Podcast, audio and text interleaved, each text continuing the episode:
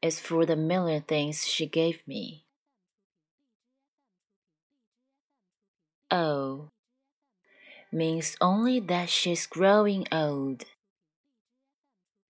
T is for the tears she shed to save me. H is for her heart of purest gold. E is for her eyes with love lights shining. R means right, and right she will always be.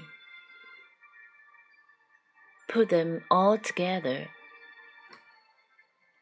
They spell mother, a word that means the world to me.